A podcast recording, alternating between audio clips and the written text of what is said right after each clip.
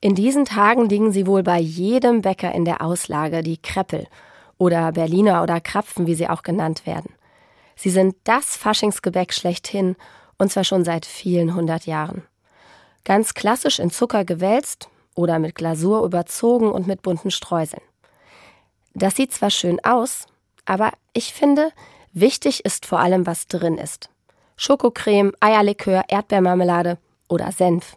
Ja, richtig gehört. Senf im Kreppel. Als kleiner Faschingsscherz. Das gibt es wirklich. Von außen kann ich ja nicht sehen, was drin ist. Also frage ich lieber vorher, statt nur nach dem Äußeren zu gehen. Nicht nach dem Äußeren zu gehen, ist meistens eine gute Sache. Egal, ob es dabei um Kreppel geht oder um Menschen. Da sind nämlich manche auch von innen ganz anders als auf den ersten Blick vermutet. Die Lehrerin ist vielleicht gar nicht so streng, wie sie guckt. Ihr geht einfach nur viel im Kopf herum. Der Nachbar, der immer so geschniegelt aus dem Haus kommt, ist gar nicht hochnäsig, sondern eher schüchtern. Die lauten Jugendlichen an der Bushaltestelle sind gar keine Chaoten, sondern mit großem Eifer in der Freiwilligen Feuerwehr.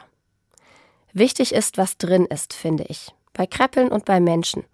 Und um das herauszufinden, muss ich reden und nachfragen. Und ich bin sicher, bei den wenigsten gibt es dabei eine böse Überraschung.